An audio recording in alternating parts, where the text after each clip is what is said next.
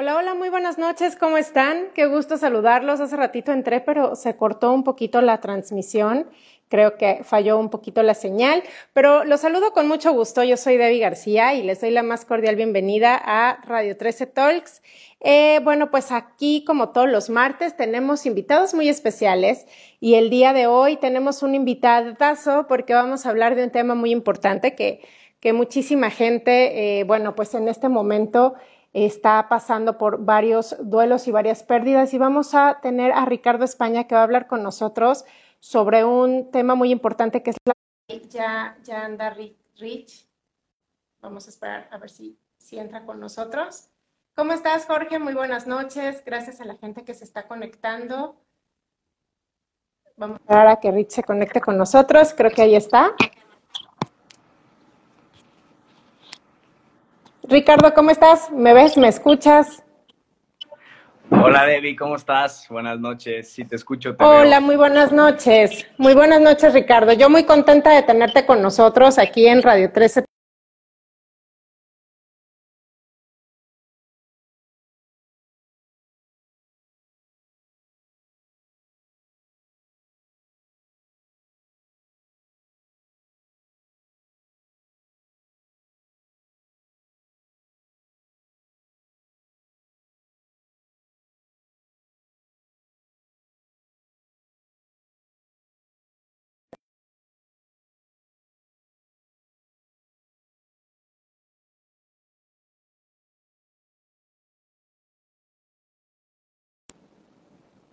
ya se salió.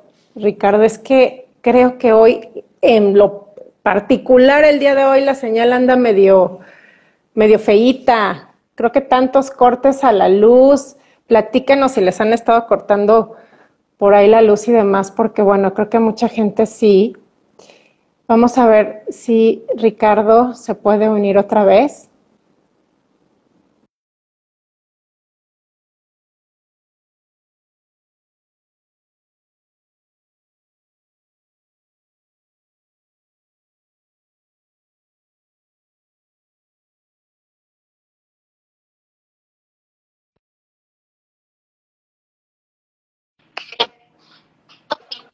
Los que se están conectando. ¿Ya, ¿Ya Richie? Ya, si es que se, se, queda congelado un poco, chequé el internet y sí está jalando bien, pero luego quién sabe qué puede hacer. Ya sí, lo que comentaba es que qué tal que ahorita con tantos cortes que hay de luz en todas partes, híjole, creo que están afectando muchísimo las conexiones en general. Pero bueno, vamos a esperar que no se que no se nos caiga esta transmisión. Yo te estaba saludando con muchísimo gusto. Te estaba diciendo que muchísimas gracias por estar con nosotros esta noche aquí en Radio 13 Talks para hablar de un tema sumamente importante, Ricardo, que tú sabes que ahorita en estos tiempos, sobre todo más en estos tiempos, bueno, es un tema que, mucha gente necesita, necesita apoyo. Pero, ¿qué te parece si primero que nada le platicas un poco a la gente, Ricardo, cómo entraste a este mundo de la tanatología, a este mundo de la sanación? ¿Cómo, cómo te envolviste a este mundo y a estos temas tan padres, a estas disciplinas tan padres?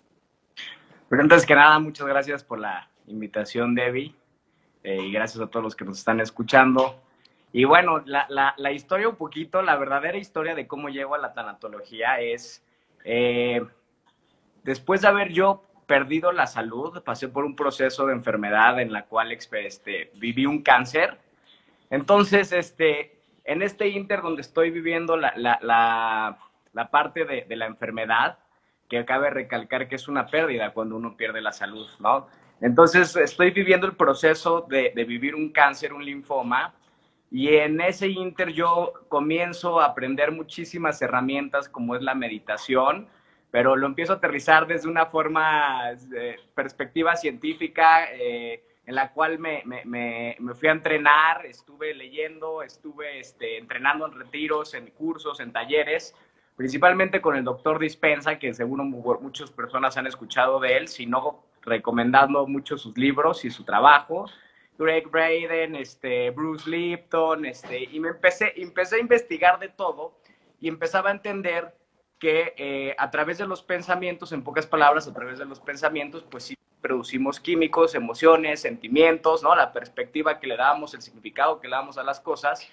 y muchas veces uh, pueden existir enfermedades con este desbalance de sobreestresar la máquina, etcétera. Entonces, le encuentro yo un significado interesante a esto y me empiezo a abordar bastante profundamente en el tema y fue algo bien interesante porque me dan, me vuelven a dar diagnósticos al yo eh, pasar por un proceso de quimioterapias donde no se veía eh, favorable los resultados. Hay un estudio que se llama PET, no sé si han escuchado, si has escuchado, Debbie, pero el PET es, un, Escáner, es un escáner de, de, máquina y el chiste es que cada vez que llevaba los resultados al doctor, cuando me tocaba hacer los estudios, pues siempre veía la cara del doctor y era una cara que inmediatamente uno se daba cuenta que no, que no había... Que no hay buenas noticias. No había buenas noticias. Y es aquí donde me clavo todavía más a profundidad con, con los temas de meditación, mucho con Joe Dispensa. Y por razones del destino que después podremos platicar, pero ahorita no es el tema, eh, pasan alrededor de 10 meses, más o menos, en que decido no seguir el tratamiento médico eh, y me meto todo este tema y a los 10 meses me acuerdo que el doctor me da un diagnóstico donde me dice que estaba sano, que estaba todo bien, que me felicitaba pero para, es todo un tema ese, ¿no? Es todo, todo un tema, pero el chiste es que regresando al, al, tema de la tanatología, al regresar y cuando el doctor me dice que todo estaba bien, que yo me quedo sorprendido, que digo, ay, güey, o sea, ¿cómo? ¿En qué momento? Podrá haber, y podrá haber mil perspectivas, mil formas de verlo, pero el chiste es que en ese momento, Debbie, para mí fue como, ok, ya estoy bien, y obviamente se me vieron todos los miedos y todos los monstruos porque dije, híjole, si esto lo ocasioné yo pues, con la meditación, pensamientos y todo, pues no quiero pensar en esto y empecé a tener muchísimos pensamientos eh, de mis monstruos, le podríamos decir, ¿no? De estos monstruos, de esas cosas que no quieres hablar, de esas cosas que no quieres decir. Y la verdad es que me tuve que sentar y, empezarlas a dejar de evadir y empezarlas a enfrentar. Y una de estas creencias, eh, eh, cacho yo, que era el tema de la muerte débil el tema de la muerte, el, hablar en la mesa de, la con la familia, en hablar en la mesa sobre la muerte, el, yo decir, este, pues, pues, la enfermedad te vas a morir, este, todas estas cosas que se vayan relacionando con la muerte, ya sea de un familiar y eso, me doy cuenta que en la familia se habla muy poco. Y en mí había una gran resistencia, se podría decir que es como un tabú, ¿no? Y, y creo yo que, digo, no sé en todos los casos, pero en nuestra cultura, la muerte eh, se ve como algo totalmente inhumano, ¿no? Pareciese que es inhumano cuando es todo lo contrario, cuando es igual que nacer. Es. Exactamente lo mismo que nacer. Entonces, cuando, cuando empiezo a, ver ese conflicto interno dentro de mí, pues encuentro estas clases de tanatología que anteriormente, fíjate, mi mamá poquito tiempo antes las había tomado porque dice que no sabía qué hacer porque había después de haber trabajado durante más de 20 años, le llega esta clase y dice, por hacer algo me metí, pero no es mi tema, y me, lo me, empezó a platicar de la tanatología. Te pasó la estafeta a ti. Me pasó la estafeta y me clavé y este, hace poquito acabé, acabé ya llevando dos años en estudiar esto y la verdad es que al estudiarlo, comenzarlo a integrar fue algo bien bonito para mí, donde obviamente en estas clases eh, platicábamos de la muerte, pero más allá de la muerte, eh, que sí la palabra tanatología en su significado griego quiere decir, eh, es el estudio, ¿no? Es el estudio de la muerte, de las pérdidas, ¿no? Pero realmente, bueno, ahí a lo mejor quitar un poquito la palabra muerte y también lo que se han dado cuenta, y ya con todos los estudios relacionados acerca del proceso del psique humano ante una pérdida, eh, llevan este mismo proceso que la tanatología aborda que son cinco pasos que todos vivimos al nosotros tener una pérdida, pero cabe mencionar y repetir que una pérdida no siempre es la muerte de algún ser querido, sino que una pérdida, hoy en día más que nada, por eso me encanta este, hablar del tema hoy en día y, y cuando lo hablo me vuelvo, me vuelvo a emocionar porque lo vuelvo a traer a mi conciencia y a, y a volverlo a observar. Entonces agradezco la invitación, pero las pérdidas hoy en día podemos ver con todo lo que está pasando pues una pérdida puede ser una pérdida de trabajo, ¿no? Donde llevas mucho tiempo, la pérdida de alguna relación, la pérdida del estilo de vida que llevabas, ¿no?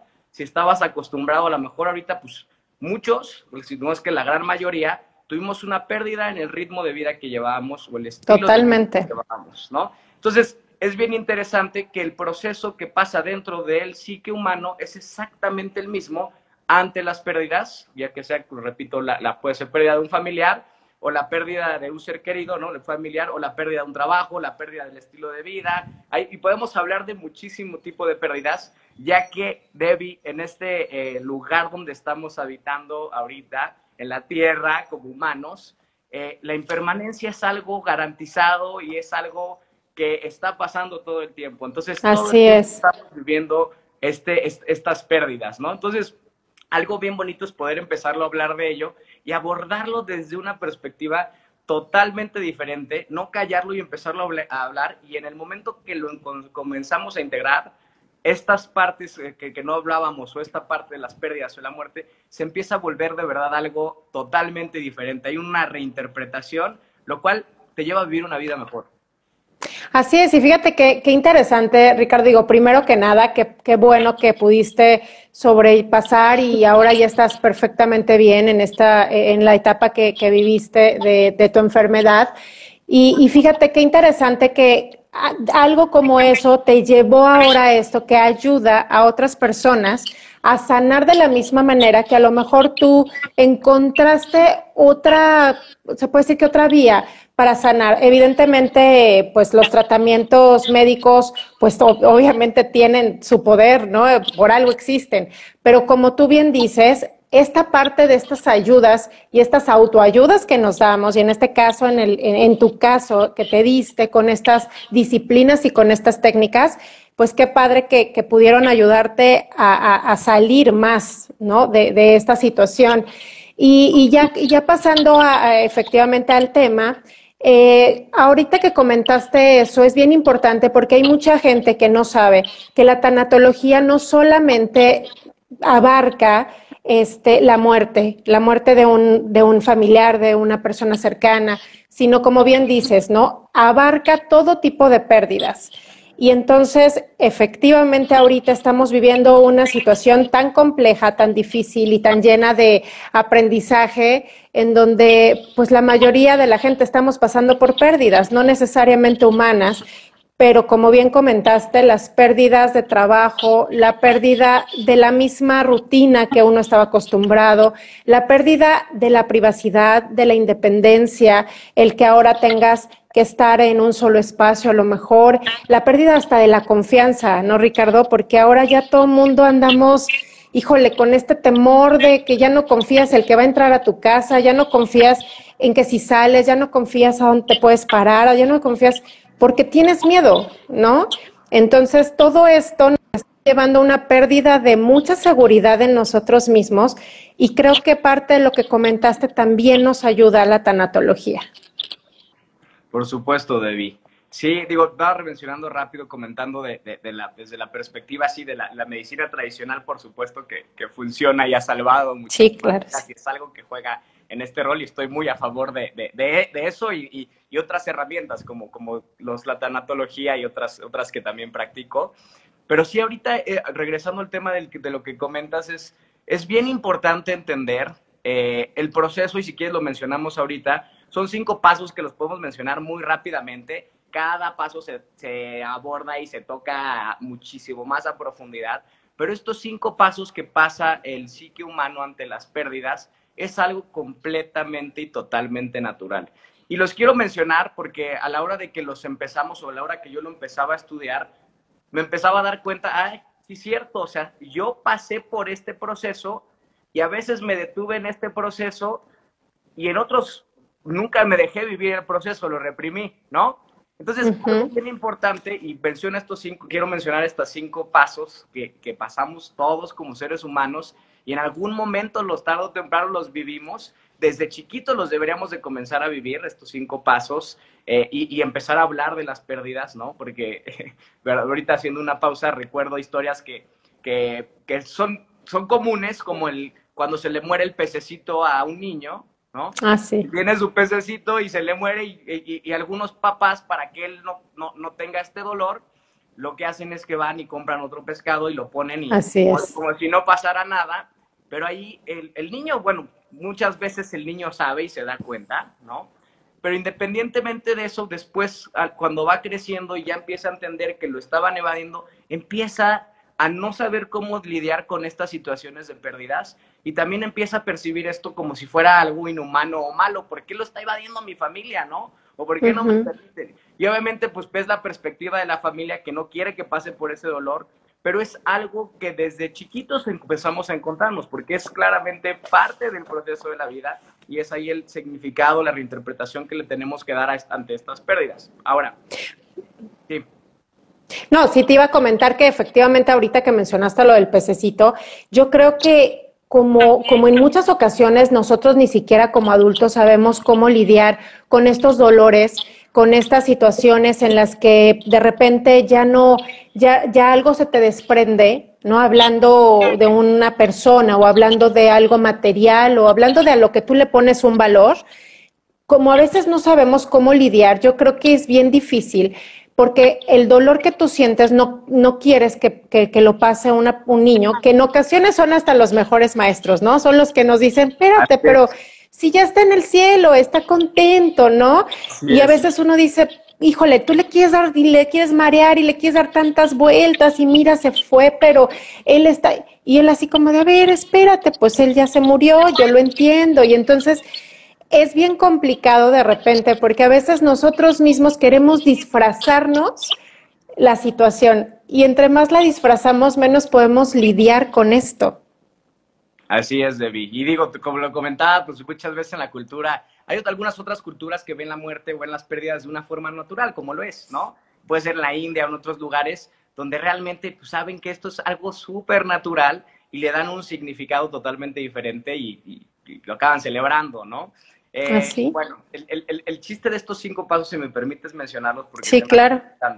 Estos cinco pasos, en resumen, así muy breve, el primer paso cuando tenemos alguna pérdida, cabe mencionar que obviamente dependiendo la historia de cada persona, en dónde esté ubicado en el presente que tenga esa pérdida, va a ser el proceso de duelo. Hay duelos totalmente diferentes y puede ser eh, un duelo igual de complicado que la pérdida de un ser querido, la pérdida de un trabajo. Y es respetable y es entendible porque ahí es la información, la historia de cada persona, donde el duelo puede ser eh, eh, igual o menos, pero cada historia es diferente, ¿no? Entonces, cuando nos presentamos ante una pérdida, el proceso del psique, el proceso que pasamos humanamente, la primera etapa, la, la primera etapa de estos cinco es la negación.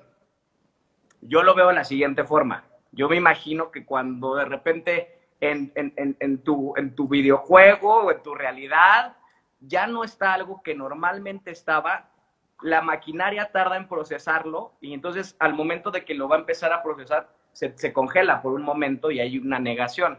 Lo negamos y, yo, y yo lo puedo ver claramente en, algunas situaciones de mi vida o al, o al, perder la salud o cuando falleció mi abuelita que, que adoraba, lo primero que di, reaccionas dices, no puede ser, no, no, no, no, me estás bromeando, no puede ser. Entonces, hay un momento de, de negación, ¿no? Eh, por el que pasamos naturalmente. La segunda etapa de, de, de, este proceso es, una vez que ya, ya pasó esta negación, eh, comenzamos con un enojo, una rabia, eh, ante la pérdida, ante la situación. Y bueno, el enojo podemos mencionar, nos podemos enojar de 1260 formas y a veces puede ser con alguien o puede ser con la vida o puede ser con alguna deidad.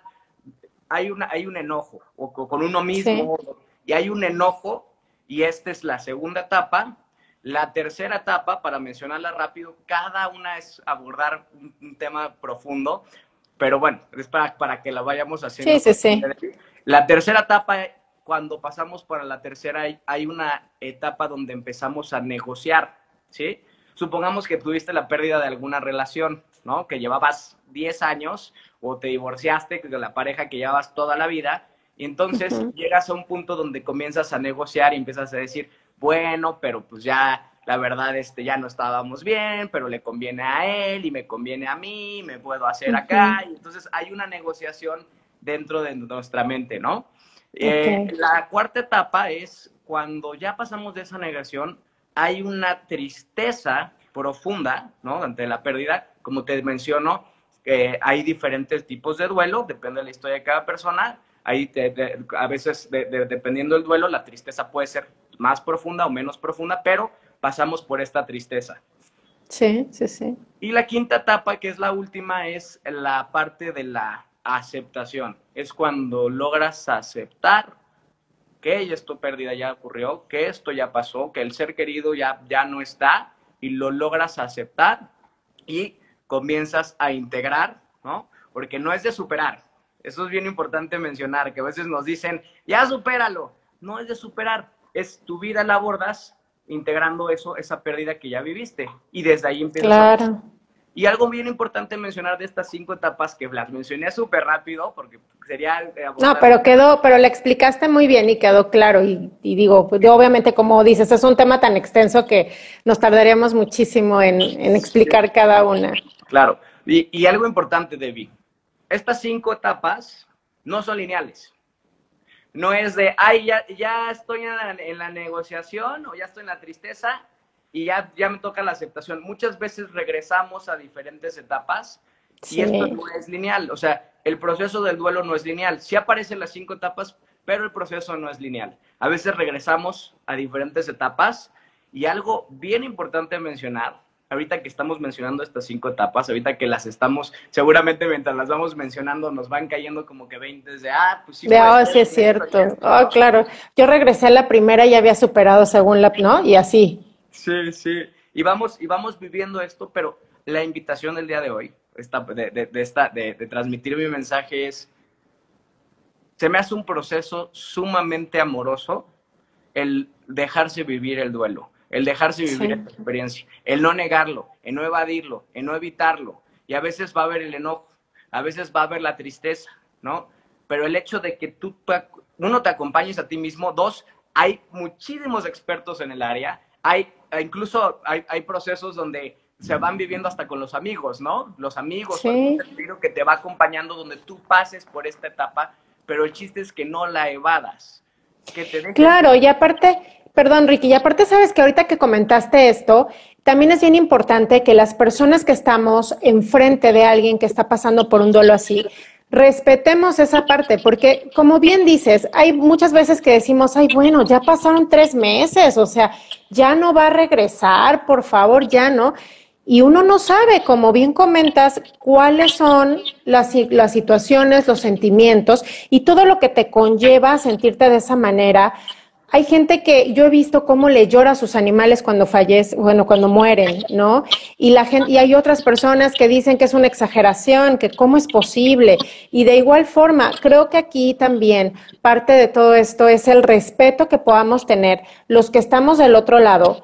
Si queremos acompañar a una persona en un duelo, o mejor dejarla vivir su duelo tranquilo y no podemos estar juzgando a la gente porque ya pasaron tres meses o porque ya pasaron dos años y le sigues llorando como si tuviera dos días. Entonces, y, mira, este, Ricardo, digo, ahorita como, como bien dices que tienes que comentarlo así, este, de repente tan rápido, pero ¿qué pasa ahorita, por ejemplo, cuando toda esta gente que, que está desafortunadamente eh, perdiendo a sus familiares, Normalmente eh, uno está acostumbrado por, por motivos tradicionales, porque así es, y digo, en la mayoría de las culturas, es a despedirte de tus familiares, y normalmente uno está acostumbrado a eso. Ahorita estamos viviendo una etapa en donde la gente no se puede despedir, no puede estar en los últimos momentos con su familiar, no puede pues darle sus últimos abrazos, no puede, no, estamos viviendo una situación bien difícil en ese contexto. ¿Qué pasa con, con este duelo, eh, Richie? ¿Qué pasa con estas personas? ¿Cómo tienen que pasar o cómo, cómo recomiendas que esta gente pase sus duelos de una manera en la cual, si de por sí ya es difícil, ahora yo creo que es lo doble de difícil porque lo vives muy distinto? Por supuesto, eso es bien importante lo que mencionas, Debbie.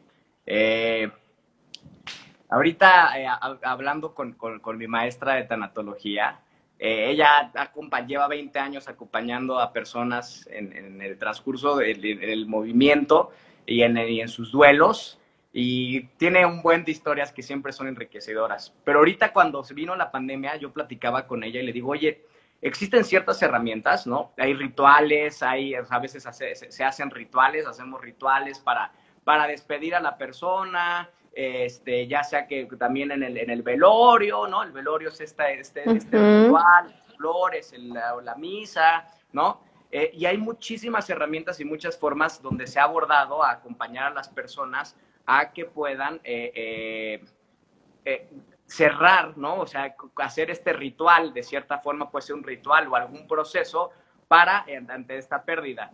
Ahora, ante la situación, la verdad es que desde, desde le preguntaba a, a Tere, mi maestra, y me dice, pues obviamente se complicó, obviamente el proceso donde antes era o sea, el, ver a la persona, ir al velorio, el, todo ese proceso, claro que ayuda a la persona a, comenzar a vivir ese duelo. Y ahorita, pues, eh, pues en, en, varias situaciones, pues, de ahorita no se puede ver ni al familiar. Ahorita te lo entregan y básicamente ya no hay, no hay forma, en muchos casos no hay velorio, ¿no? Entonces, hay herramientas y obviamente, como todo en la vida, pues nos tenemos que ir renovando, ¿no? Nos tenemos que ir este, eh, encontrando, adaptando. adaptando formas para vivir estos procesos y ahorita pues los, tanatólogos, ¿no? Eh, que acompañan a las familias o a las personas eh, ante una pérdida de un ser querido, pues también están reinventándose en, diferentes formas de poder hacer esta ceremonia, este ritual, este acompañamiento a la pérdida de un ser querido. Entonces, eh, ahorita le preguntaba a, Tere, mi maestra, y pues sí ha inventado diferentes formas y usado a través de, de la tecnología, porque ella pues no es presencial, pero eh, siempre se encuentran formas y partiendo de ciertas herramientas eh, y renovando también. Que ahorita mucha gente lo que está haciendo es, está haciendo estos, por ejemplo, los familiares que pueden estar con, con pues ya sea con las cenizas de su familiar o, en, en, todo caso con el cuerpo, están haciendo hasta este tipo de cosas, ¿no? Están haciendo los rosarios vía online, están haciendo eh, los velorios este, en Zoom. Y, digo, qué difícil porque finalmente, pues nuestra tradición y nuestra costumbre es mínimo. Si ya es difícil eh, eh, despedirte, pues lo que quieres es darle una despedida que tú consideres que es la adecuada a tu familiar. Y ahorita, ya no necesariamente por COVID, pero mucha gente que está falleciendo, pues no puede tener, porque pues ahorita las muertes no solamente es por eso, siguen habiendo fallecimientos, pues por otro tipo de enfermedades y por otro tipo de razones, por por lo que la vida continúa, ¿no? Entonces, eh, y, no pueden tener estos duelos. Exacto, es natural que, estas, que estas situaciones sigan pasando y vayan a seguir pasando. Ahorita, evidentemente, se ha complicado por la, por la situación eh, de salud. Sin embargo, eh, esta parte, ¿no? Que qué difícil es no poder despedirte de tu familiar o de tu, de la persona a la que quieres eh, eh de, una manera como a ti te gustaría, porque no está permitido, porque no te lo, no te lo dejan. Entonces, estos rituales están ayudando a, mínimo sobrellevar esta situación. Por supuesto, y algo, algo bien bonito también es, la, tanatología se puede estudiar como tanatología, pero yo a mí me gustó integrarlo y lo comparto con, con, con, con Tere, mi maestra, donde llevamos la tanatología un poquito más allá donde involucramos este, el, espíritu, el sentido de la vida y se vuelve tanatología transpersonal, ¿no? Que para mí hace todo sentido y es lo que, lo que faltaría de unir a, la ciencia, ¿no? De, de, que no están peleados, pero a la ciencia del proceso, de que tenemos en los cinco pasos que estaba mencionando, y pues va, hay algo más profundo. Hay tanatólogas este, que en el área expertas, Elizabeth Kubler-Ross, eh, hay muchísimas que han escrito libros donde han acompañado a moribundos y, siempre mencionan, eh, pues han, hecho libros donde muchos de los, de los, de los pacientes o de los que le están dando el acompañamiento, pues eh, empiezan a tener menciones o empiezan a tener vivencias o empiezan a ver a seres queridos o empiezan a soltarse de una forma más tranquila conectados con algo arriba de ellos, algo más, una inteligencia mayor. Y no importa ahorita mencionar el nombre porque todos tienen creencias y también también se acompañan los procesos incluso de los duelos de, algún ateo, ¿no? También se puede hacer, pero bien bonito ahorita que mencionabas es eh, justamente integrar esta parte transpersonal ante la pérdida, ante la, ante la pérdida, ante la muerte, ante, ¿no? Integrar esta parte y algo bien bonito donde entra este Víctor Frank, no sé si has escuchado, Debbie, que fue este básicamente el padre de... De, la, del... Ok que es el, darle el sentido, el sentido de la vida. Y es bien interesante, imagínate ahorita que mencionas ante esta situación, eh, que sí es complicado y, y, y, sí a veces dices, híjole, ¿cómo la estarán pasando? Porque yo he tenido cercanos que tienen la pérdida de familiares y digo, wow, o sea, no pueden ni, ni ver al familiar ni nada. Y el otro día leía y ayer compartía justamente en una entrevista con, con, una amiga, eh, también en, la radio, le, compartía este, esta parte de, de, Hay unos libros muy buenos de Victor Frank, pero hay uno que se llama El hombre en busca del sentido. Y, este, y él comparte que están... Imagínate la historia de él, que fue el que fundó el sentido de la vida. Está hablando del sentido de la vida, desde una forma de abordar al espíritu, pero él empieza todo este camino ante una situación sumamente complicada. ¿Qué estaba viviendo él? Estaba en un campo de concentración donde no podía ver a su familia y, bueno, su familia fallece, no pudo despedirse de ellos. Él está encerrado en un campo de concentración. Ok. aparte, en el campo de concentración, pues a tiro por viajes iban muriendo los que iba conociendo, con los que se iba vinculando, con sus amigos que estaban ahí y no sabía en qué momento le iba a tocar, ¿no? Pero imagínate, la, la, para mí la maravilla, la maravilla, el instrumento más mágico y maravilloso que tenemos como seres humanos es el, poder de la perspectiva, el poder de significar las cosas, ¿no? Y él habla que como la vida nos va demandando en el día al día. Y en la respuesta de la demanda que le demos al día al día, vamos a ir encontrando el sentido y aquel vacío que tengamos existencial o cualquier vacío que vayamos sintiendo, si nosotros comenzamos a abordar y a tomarlo desde el día al día, ya en lo que nos demanda la vida y empezamos a responder ante eso, no postergando a responder ante la situación y, y, a veces en el día al día está el enojo, y a veces en el día al día está la tristeza. Todo, totalmente. Y ahorita más, las emociones, bueno, tenemos emociones así como en la película. Totalmente, unas arriba, unas abajo, unas arriba, unas abajo todo el día. Claro, y, y lo bonito de, imagínate de este, de este Víctor Frank, que después de haber pasado todo eso, él podía, escribía en sus libros, que en el campo de concentración podía ver el cielo y recordar a su esposa y su sonrisa y sentir el amor. Entonces, para, mí, o sea, para mí eso es mágico, ¿no? Donde ahí eh, abordándolo desde un espíritu, desde un plano, no, no tiempo, no espacio. Ahorita que mencionas las personas que eh, están viviendo estas situaciones complicadas, pues eh, sí, no digo que es, vivir el proceso, la demanda del día al día y la maravilla del ser humano es que ante la demanda podemos responder, ante la demanda de la vida, que ahorita estamos viviendo una pandemia, estamos viviendo estas situaciones, podemos responder de diferentes formas y podemos reinventarnos de diferentes formas. Entonces, yo sí he visto que, que, que, esto de movimiento, incluso con los tanatólogos, pues es, hay una, se, está renovando también incluso la forma de abordarlo, ¿no? Ya no es de la misma forma. Y esto es constante porque al igual de que esta metodología, pues siempre está el cambio, ¿no? Siempre está la impermanencia y vamos encontrando formas, vamos encontrando cómo responder ante lo que nos demanda la vida. Y es ahí donde empezamos a encontrar, desde mi punto también de ver la vista, de, vista, empezamos a encontrar realmente el sentido de vivir. Exactamente, Richie. Mira, vamos a leer un poquito de los comentarios que la gente te está poniendo. Aquí Jorge Serna te pone que no son pérdidas, que él considera que son transformaciones de estado en, muchos sentidos. Rulo Alejandro te dice que creo que la etapa de negociación se ha alargado, ya que a su parecer los rituales presenciales ayudaban a asumir un poco más la pérdida. Justamente. También aquí Sharon dice, gracias porque no sabemos cómo apoyar amigos y familiares. Y dice, otro... voy a hacer una pausa, Debbie. Sí, sí, sí, sí, sí, adelante, adelante. Tú lo, tú lo mencionabas anteriormente. Eh, bueno, ahorita respondiendo nada más este, ante lo que comentaban, lo que fue Jorge, por supuesto, desde mi forma de ver las cosas, por supuesto que es una transformación, hay una transformación, hay una trascendencia, somos energía, ¿no? Y la energía es eterna, lo sabemos y estamos compuestos de ella.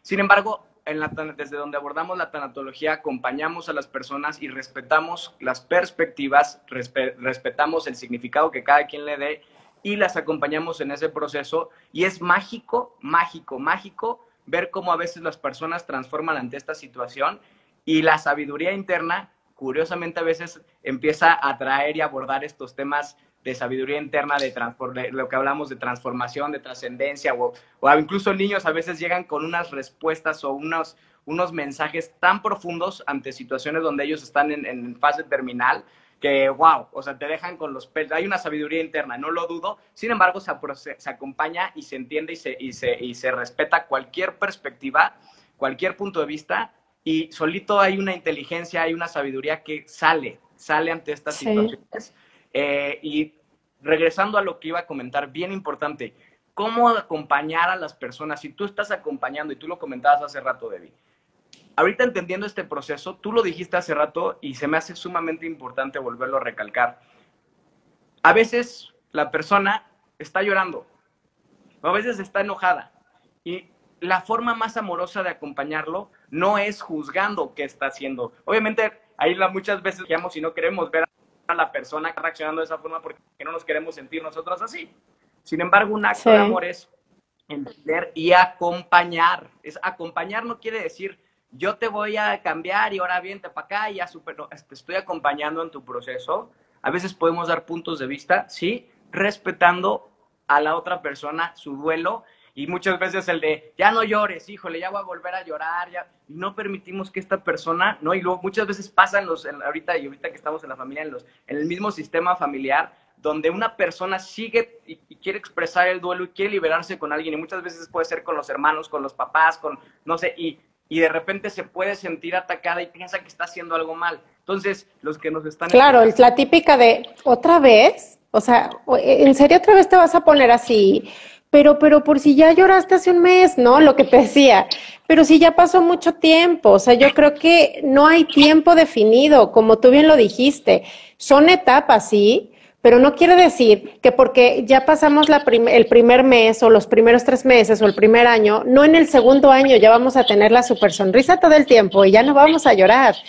Digo, finalmente somos personas tan aprensivas en muchas cosas porque hasta una canción, porque hasta una fotografía, porque hasta un lugar, porque lo que sea nos puede traer tantos recuerdos que pues finalmente te puedes poner a llorar, te puedes poner a reír, te puedes poner a cantar, pero es tu duelo, es tu dolor y nadie, nadie, absolutamente nadie puede juzgar cuánto te puede y cuánto quieres que te dure esta parte. Ahora, yo creo que, hay, personas, este Richie, que no me dejarás mentir, que en ocasiones se sienten como, ahorita lo, comentaban ahí, que como no saben cómo hacerle, a veces un, duelo de esta manera te llega a alejar de ciertas personas o a veces hasta no sabes porque la gente no sabe cómo actuar, no sabe si está haciendo bien o está haciendo mal, no sabe si dejarte solo o buscar la forma de acompañarte. Entonces, si es un, si es un proceso bien difícil porque a veces no nada más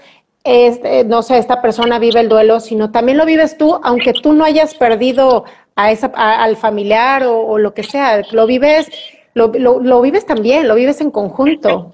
Por supuesto, y hablando de sistemas, tienes toda la razón. En un sistema familiar ante una pérdida, todo el sistema se mueve y todo el sistema se necesita volver a acomodar. Y cada quien en el que está jugando un rol en ese sistema, pues tomará ante esa falta, ante ese vacío, ante ese espacio, se tendrá que reacomodar de una forma donde cada quien está viviendo su duelo de, formas diferentes. Y ante un sistema familiar, por supuesto, pues se pueden acompañar y todo, pero correcto. Todo el mundo está viviendo en ese, si pierdes a un ser querido dentro del sistema familiar, todos están viviendo el duelo. Entonces, ahí muchas veces por eso entra eh, un, este, pues, un profesional, un tanatólogo, un acompañante que ya tiene el conocimiento de herramientas donde puede, eh, y yo siempre recomiendo, ¿no? Podemos este, buscar ayuda. Por algo somos tantos, ¿no? Y hay, claro. un ingeniero que llega y te arregla el refrigerador cuando se te echa a perder y lo tienes que arreglar porque si no se la comida se te empieza a echar a perder. Pues así hay, hay, hay gente que se ha dedicado a estudiar estos procesos donde los ha vivido, los ha integrado en su vida y ha acompañado a muchas personas.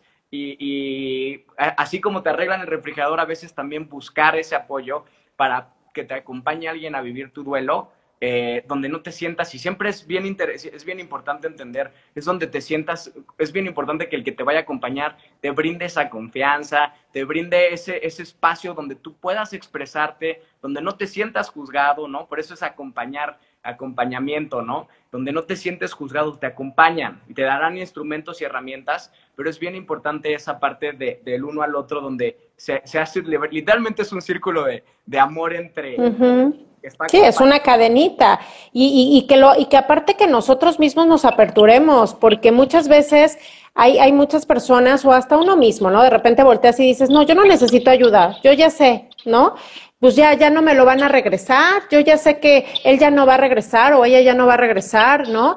Entonces tú te quieres hacer como tu coco wash y decir, yo no necesito ayuda, a ver, pero si ya sé lo que me van a decir, que no sé qué, que no sé qué. Entonces creo que también esta parte hasta de repente uno se cierra, pero por el mismo proceso que uno no sabe llevar. Entonces sí, son, sí es necesario que nos aperturemos y que demos esta oportunidad de dejarnos ayudar y de dejarnos apoyar y que y por algo lo estudian ustedes, por algo lo saben, por algo se meten a todo este, a estas disciplinas, porque si fuéramos todos digo, pues no habrían este expertos en materias, ¿no? Finalmente. Entonces yo creo que sí nos deberíamos de dar la oportunidad de acercarnos a personas como ustedes, expertos, que nos puedan guiar y que nos puedan apoyar y más ahorita que la situación es muy compleja muy, muy compleja y, la gente está sufriendo, eh, aparte de la pérdida, por la despedida, Richie. O sea, yo de verdad es, es algo bien, y, ahora sí que lo vuelvo a reiterar, pero yo he escuchado tantas y tantas historias que desafortunadamente de gente que pues conozco, que, que han tenido eh, eh, pérdidas familiares, pero su mayor dolor, evidentemente aparte de que no van a volver a ver a esa persona, es que no se pudieron despedir, es que la dejaron en un hospital o lo dejaron en un hospital y ya no volvió a salir, ya no lo volvieron a ver y cuando lo dejas y dicen, nos vemos mañana, nos vemos pasado, vas a ver, ¿no? Yo creo que eso, esa frustración de decir, ¿cómo? No, yo lo acabo de dejar, o lo acabo de dejar, yo, yo lo quería ver esta parte yo creo que es lo que más, más les está pegando fuerte a las personas que están viviendo estos duelos en estos momentos. Por supuesto, Debbie. Y si algo importante que menciona y se estudia en la tanatología, hay diferentes tipos de pérdidas.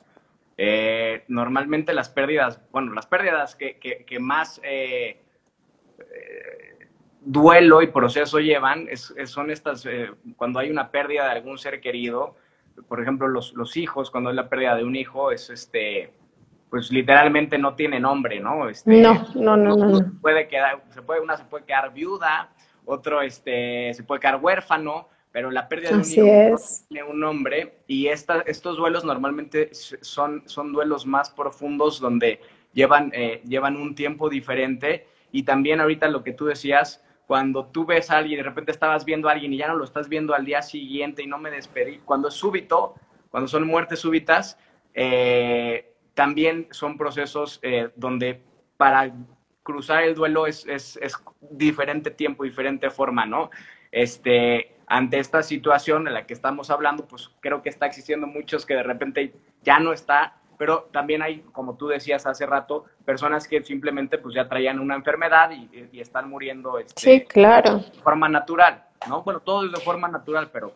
Sí, pero, pero mínimo pasaron un proceso que, que es otra de las cosas que, que la tanatología ayuda, ¿no? Cuando tienes una persona ya en un estado pues terminal o en una situación de enfermedad muy crítica, también se pueden acercar a los tanatólogos para que nos acompañen o los acompañen en este proceso de prepararte para ahora sí despedirte, ¿no?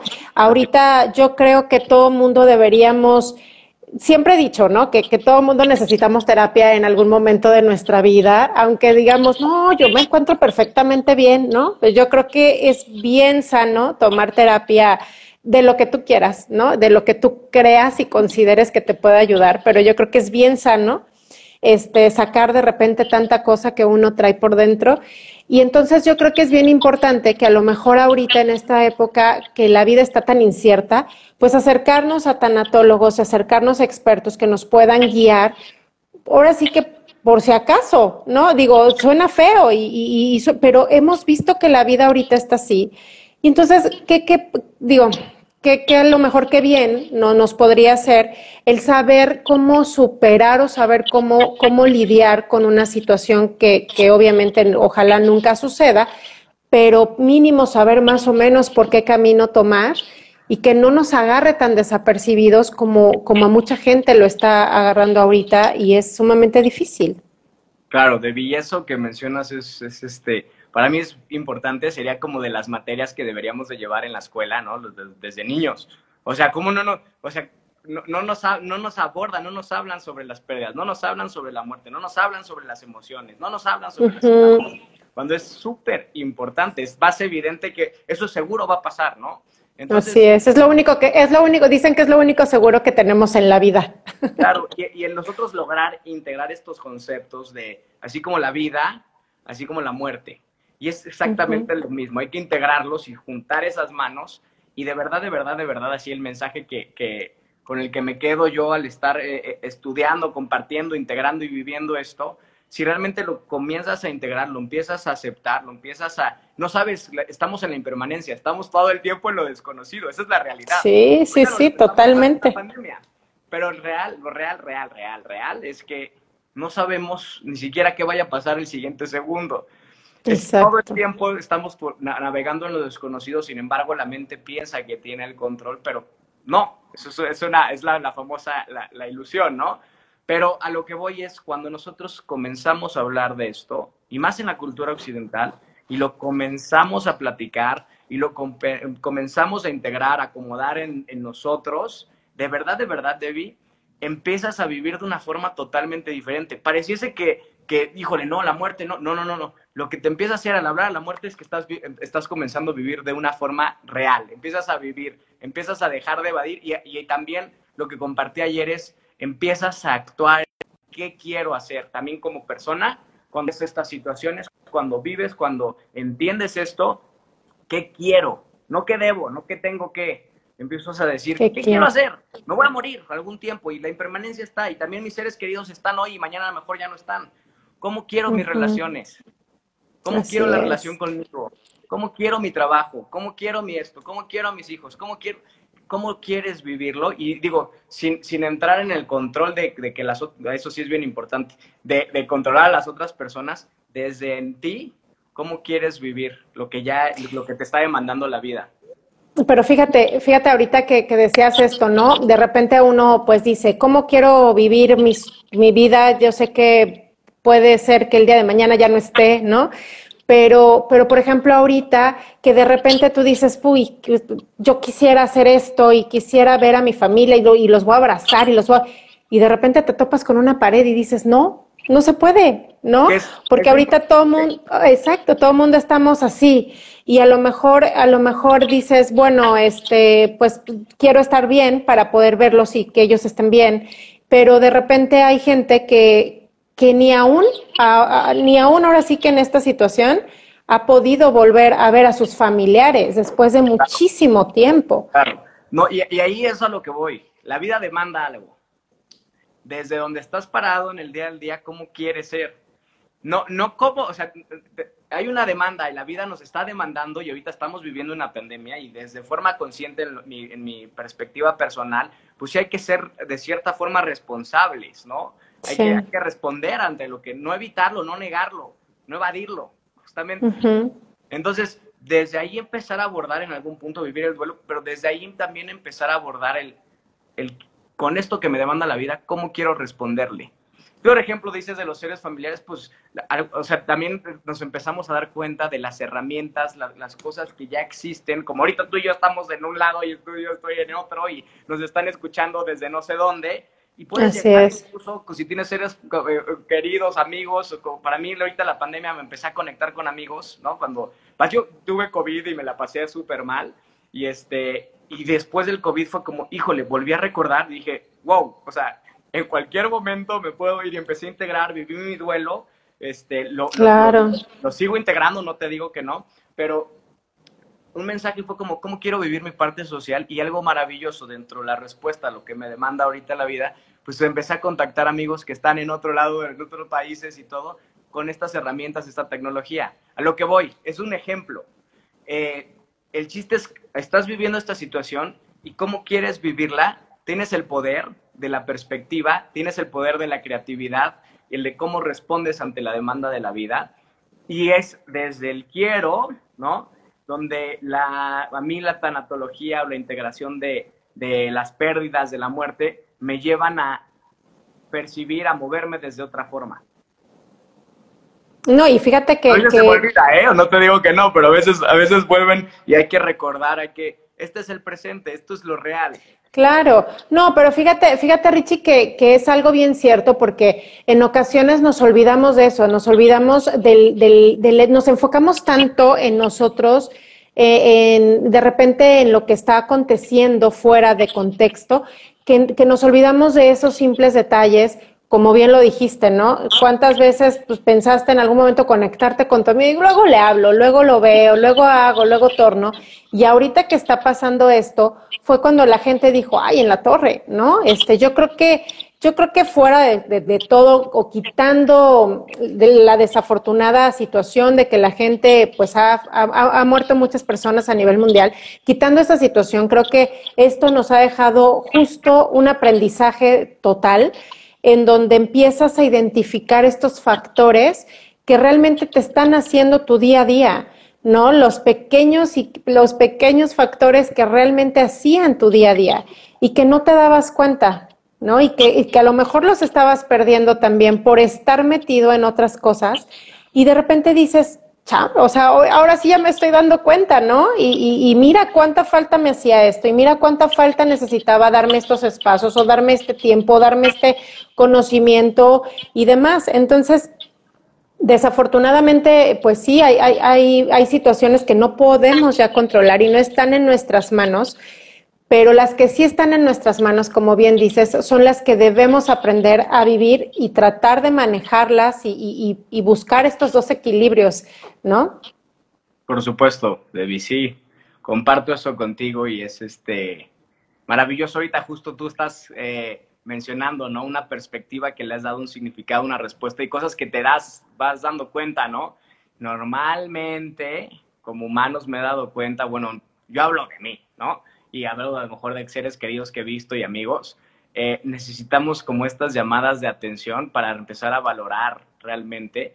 Y cuando empezamos a valorar, nos, damos, nos vamos dando cuenta que estamos realmente completamente bendecidos ante el día al día. Imagínate a Víctor Frank viviendo en el campo de concentración, le habían matado a su familia y él, él puede encontrar ahí. Sin embargo, sin embargo, algo bien importante es ese espacio que también él seguro se dio ese espacio que Elizabeth Kubler-Ross también se dio y, llegan a este punto de algo trascendente, algo más allá, pero se dejaron vivir la demanda del día y a veces la demanda del día era estar enojado o a veces era estar triste y poder vivir esa expresión. Y eso para mí es un acto de amor hacia lo que estás viviendo, hacia respetar tu proceso, respetarte a ti mismo, ¿no? Así es, y, entonces eh, eh, yo creo que eso es uno de los más grandes aprendizajes que hoy, aparte de todo lo que nos has dicho, pero creo que es una de las grandes lecciones que nos podemos dar, dejarnos vivir lo que sentimos, ¿no? Y no, no reprimirnos y no estar juzgándonos tanto, porque si hoy me siento triste, pues no, y que si hoy me siento enojada está mal y que si hoy me siento contenta, porque también es eso. También a veces uno dice, ¿por qué estoy feliz? O ¿por qué ya no extraño? ¿O por qué ya no le estoy llorando? ¿O por qué ya no estoy, no? O que dicen, ¿por qué no estás triste si perdiste tu trabajo? ¿Por qué no estás llorándole si, se, si ya se murió? O sea, y entonces tú mismo dices, a ver, espérate, que estaré mal, ¿no? Está mal que no esté llorando cada esquina, estaré mal que no esté tirada en la cama con una depresión porque pasó esto. Entonces creo yo que, que, algo bien importante es eso, respetar nuestro, pues nuestros sentimientos, respetar, no, no estarnos juzgando y no estar reprochándonos y no estar reprimiéndonos y que, y que quede muy en claro que cada persona vive su duelo distinto y debemos de ser muy respetuosos y muy empáticos con la, con la gente que está a nuestro lado y respetar totalmente los duelos de cada quien y la manera en la que los viven. Obviamente si los podemos apoyar, porque pues también hay gente que desafortunadamente pues la pasa muy mal y en ocasiones sí necesita a alguien o necesita ese apoyo, pero por eso también si no se dejan o si por alguna razón no tienen tanta confianza de abrirse con un familiar o demás, por eso hay gente como Ricardo y hay gente como su maestra y hay gente mm, como los tanatólogos que les pueden ayudar a, sobrellevar estos procesos. Y por eso, Richie, digo, ya se nos está acabando el tiempo desafortunadamente, pero por eso te pido de favor que les digas a la gente cómo se pueden poner en contacto contigo, cómo pueden, em, si quieren que les ayudes en estos procesos, si necesitan estos apoyos, cómo pueden contactarte, cómo pueden, pues para que tú les aconsejes, más que nada, ahora sí que los expertos, ¿no? Zapatero de sus zapatos. Claro. Digo, yo, yo, también me he enfocado en otras herramientas, este, estoy terminando un posgrado en bioneuroemoción que se me ha hecho algo bien bonito. Y este, en ¿Qué, perdón? A ver, otra vez, Richie, ¿por qué? Bio, bio-neuroemoción. Bio-neuroemoción. A ver, nada más así entre paréntesis, dinos qué es, porque si no me voy a quedar yo con la duda. bueno, es una herramienta, la enseña el Instituto de Enrique Corbera. Eh, ahorita ya está evaluado, evaluado por, la, por la Ibero, de aquí de, de Torreón. Eh, pero es bueno, eh, todo el sistema lo traen desde España. Y la verdad es que a mí se me ha hecho una herramienta poderosísima donde a través de las emociones, o sea, llevamos un proceso de herramientas donde volvemos y acompañamos a las personas a procesos donde de, en vez de vernos en la parte dual de separación, en vez de ver la parte, empezamos a ver cómo está dentro de nosotros aquella, aquella situación que nos está ocasionando conflicto y a través de las emociones podemos comenzarnos a liberar. Entonces nos lleva a justamente esta herramienta a ver en qué momento o qué situación o qué creencia escondida tengo, ¿no? Una perspectiva que es la que nos está generando esto para poder liberar las emociones y para mí ha sido algo maravilloso. Y nuevamente, hablamos de la naturaleza del humano, donde somos seres sintientes, somos seres con emociones, ¿no? Somos seres emocionales y también somos seres que perciben y, y dan significado a las cosas. Entonces, los acompañamientos básicamente te acompañan a comenzar a tener una liberación con el objetivo de, poder eh, caminar en esta vida de una forma más en paz, más armoniosa y más eh, centrado eh, y respondiendo y tomando la responsabilidad de, ti. ¿No? Y se, aquí se acaba el, victimismo. Y son procesos bien amorosos, bien bonitos, y eso, la verdad, me, me, he enfocado mucho ahí. También doy pláticas y este, talleres y, este, y meditación. Me he metido muchísimo en el tema, para mí es algo bien bonito y lo abordo desde una perspectiva de cómo de la neurociencia, la epigenética, me fascinan esos temas apasionadamente que me han servido a mí. Y, eh, y ahora la, la, la, tanatología es eh, algo que me acaba de integrar a mí, bastante, bastante profundo. Y entonces me pueden encontrar a mí en, mis redes sociales, estoy como en este, con este Instagram que es rich-espana, eh, aquí en mi Instagram se pueden poner en contacto conmigo. Estoy trabajando en, como esto eh, apenas lo estoy, lo estoy empezando a, abordar de a partir de la pandemia, pues estoy trabajando en una página para poder ahí subir contenido, videos, información. Perfecto. Al igual que mis redes, porque no te han tenido tanto movimiento, pero ahorita aprovechando la pandemia, la verdad es que algo que me, que me gusta, me apasiona es comenzar a compartir estas herramientas que a mí me han servido. Así como cuando te gusta un, en un restaurante vas y pruebas un chocolate delicioso y dices, wow, qué rico sabe. Pues, Así es. Cuando ves que alguien lo prueba, te emocionas más, ¿no? Entonces, Y quieres que todo el mundo lo pruebe porque para ti es algo delicioso y no quieres dejar de compartirlo y eso está padrísimo. Ya si les gusta o no, bueno, pero tú lo das a probar.